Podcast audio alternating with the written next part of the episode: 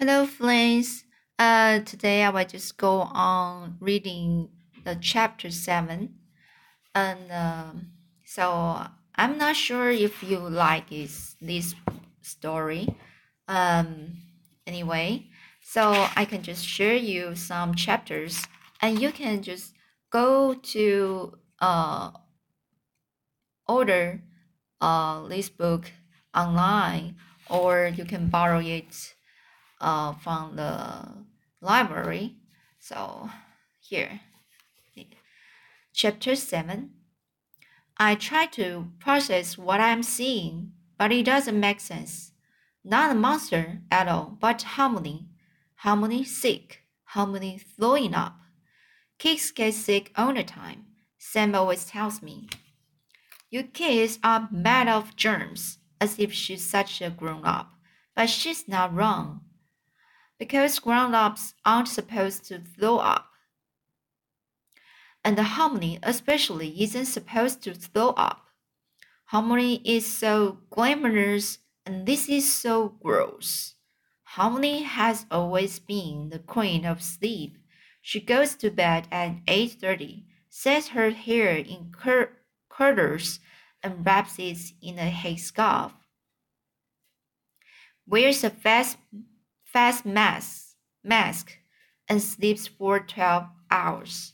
Nothing gets in the way of beauty sleep, except, I guess, this.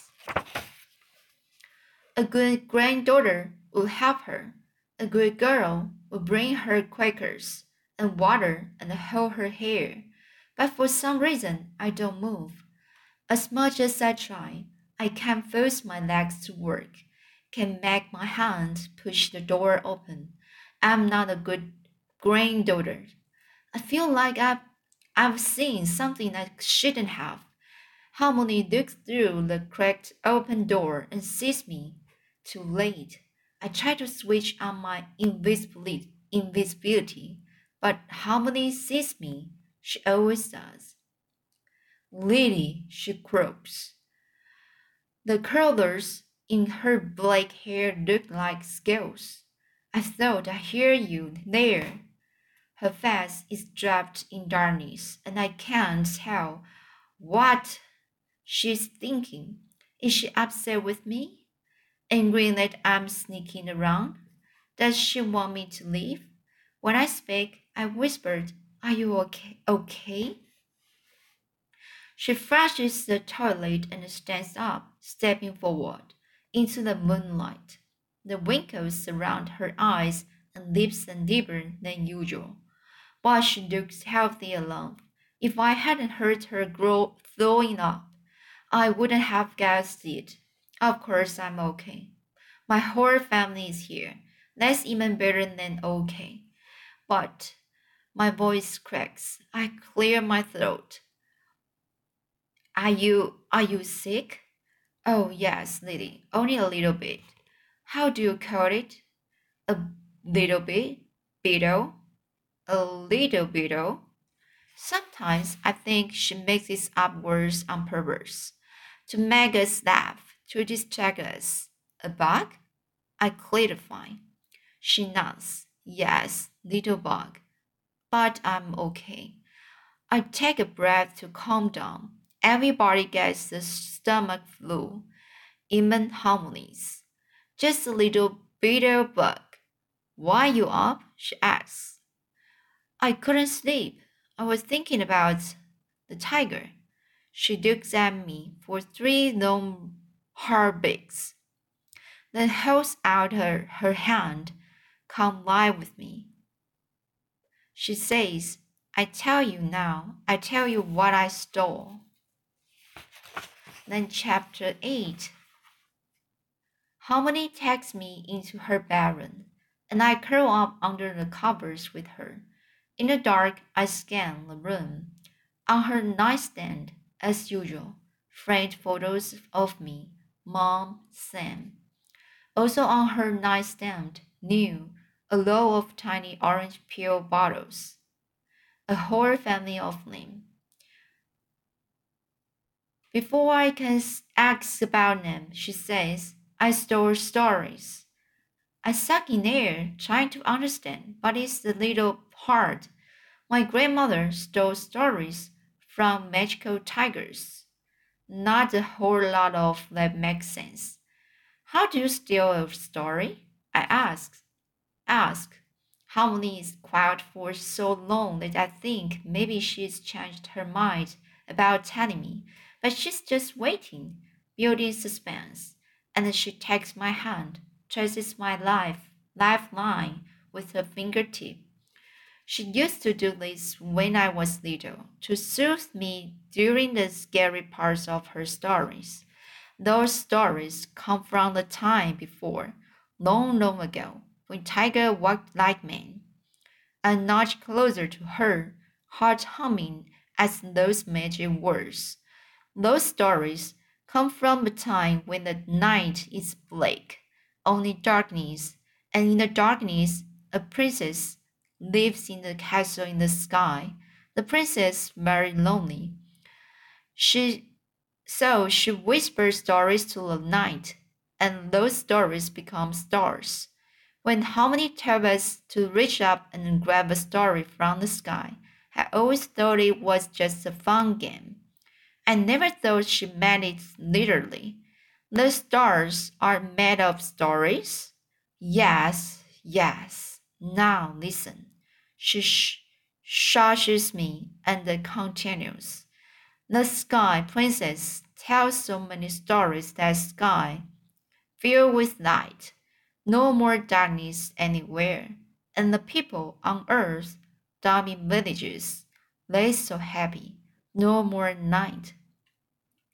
I look out the window at the inky lake and shiver, no more night. Starry magic was so bright and powerful that of course tigers want it. They go to the very top of highest mountain, surrounding themselves with stars and guard the sky. Halmoni continues, and humans love those stories too, but I don't like some of the stories stars tell. Some of those stories are dangerous, some stories too dangerous to tell. I pause. But how can a story be dangerous? Halmoni wraps her arms tight around me. Sometimes they make people feel bad and act bad. Some of those stories make me feel sad and small. I bite my lip. The stories Halmoni tells us always had happy endings. They were about clever girls and loving families and the warrior princesses who saved the day. I hear my Halmoni cry when she tell me sad stories, sad, sad stories, our Korean history, she says. I see my neighbors get scared, my friends get angry, and I think, who do we have to hear bad stories? Isn't it better if bad stories just go away? I swallow. That makes sense, I think.